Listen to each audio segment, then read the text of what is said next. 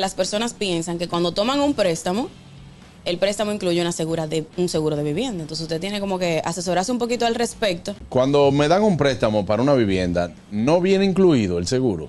Sí y no. Vamos a decir que hay de los dos lados. Hay bancos que solamente te dan el seguro del- de la vida del préstamo y hay otros bancos que aparte del seguro de la vida del préstamo también dan un seguro de propiedad que te lo cobran aparte. Es un seguro que cubre las propiedades de diferentes tipos de daños y te cubre a ti frente a daños que tú pudieses ocasionar frente a terceros. Podemos eh, establecer que parte de los beneficios que te brindan es que te da tranquilidad en la protección de tu inversión. Claro. También eso te permite asegurar tus pertenencias personales, porque si hay un robo o lo que sea, tiene como beneficio que tú tienes una asistencia domiciliaria. Señor, ¿ustedes nunca se le ha quedado la llave eh, eh, Ay, adentro de la casa? O simple y llanamente, eh, no sé, plomería, electricidad. En los seguros también se da que dependiendo el tiempo que tenga el inmueble, va a cambiar la el costo, si es muy viejo. Todo influye, o sea, influye la edad de la persona, el tiempo que te queda con la propiedad, el tiempo que tiene la propiedad, las condiciones de, de esa propiedad. Se hace un levantamiento de esa propiedad y del valor de la misma en base a la tasación